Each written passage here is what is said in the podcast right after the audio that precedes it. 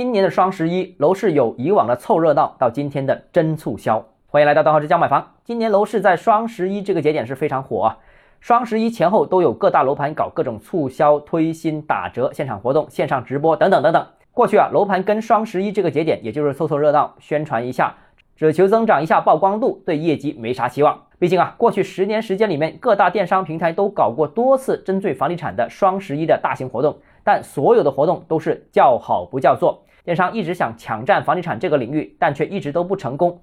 为啥今年有了变化？我觉得有几个原因。第一，房地产很多自己重要的节点也开始弱化了，需要更多的新节点。市场行情不好，以前大节点包括五一啊、十一啊、金九银十啊，表现都不太理想。在销售业绩压力大增的情况之下，楼市开始找更多的促销节点，希望扳回一城。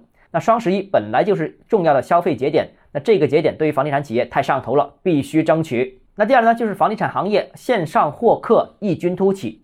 以往啊，电商平台搞活动都是对楼盘销售帮助不大，但最近这两年崛起的房地产 KOL 代客模式，着实真的火了一把，也真实的把客户带到了楼盘去，增加了不少有效客户。于是，楼盘线上获客，房地产企业自建新媒体号、网上购房导师、团购等一系列营销新方式不断出现，让大家不再敢小看线上对楼盘销售的效果。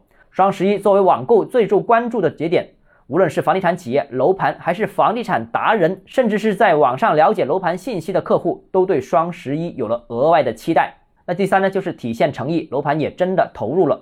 基于刚才说的两点呢，开发商今年对双十一的态度是有所改变的。